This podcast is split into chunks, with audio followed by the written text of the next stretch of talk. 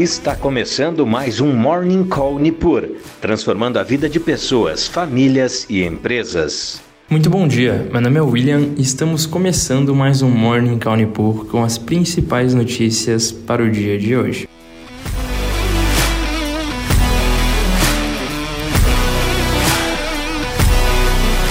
E nesta segunda-feira, os índices futuros dos Estados Unidos operam sem direção única definida, com investidores avaliando as perspectivas de política monetária antes da divulgação do índice de preços ao consumidor dos Estados Unidos. O dado sai amanhã e o consenso prevê que o indicador tenha avançado 0,4% em janeiro na comparação com dezembro.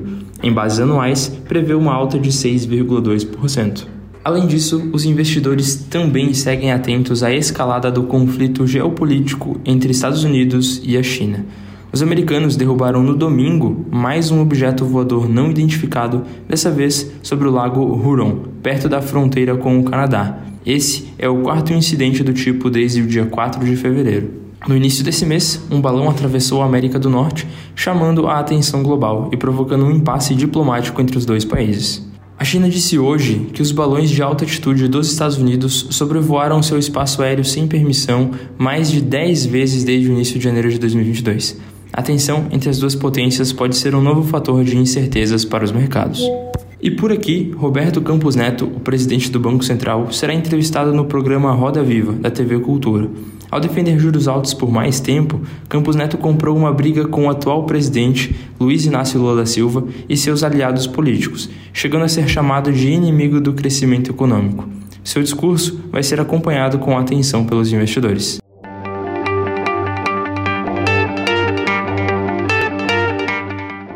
Passando então por desempenho de bolsas mundiais, temos os futuros dos principais índices americanos operando de forma mista, próximo à estabilidade, entre queda de 0,09 e alta de 0,13. Já a Europa opera no campo mais positivo, com seus principais índices operando entre 0,20% e 0,39%. O destaque vai para o relatório trimestral da Comissão Europeia, que sinalizou que o pico da inflação na zona do euro ficou para trás. Com isso, houve um leve corte na projeção para o índice de preços ao consumidor para 2023 e 2024, assim como a elevação da projeção do PIB deste ano de 0,3% para 0,9%.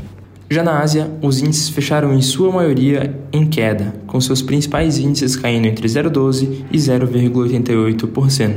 Destaque apenas para Xangai, na China, que o índice subiu 0,72%.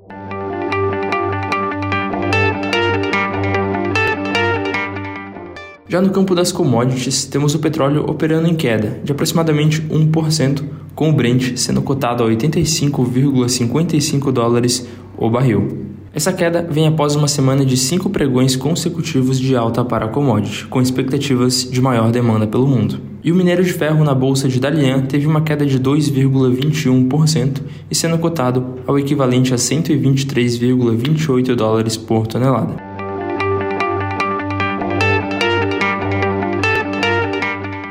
E no radar corporativo, temos hoje, após o fechamento do pregão, a divulgação dos resultados de Banco do Brasil, o último bancão a divulgar seus números. Banco do Brasil deve reportar um lucro líquido de 8 bilhões de reais, uma alta de 36% na comparação com o mesmo período do ano passado, de acordo com o consenso.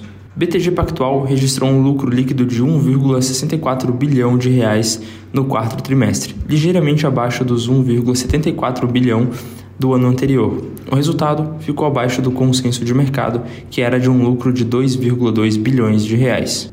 E foi condenada a pagar 653 milhões de reais a fundos de pensão em processo arbitral sobre participações na usina de Santo Antônio.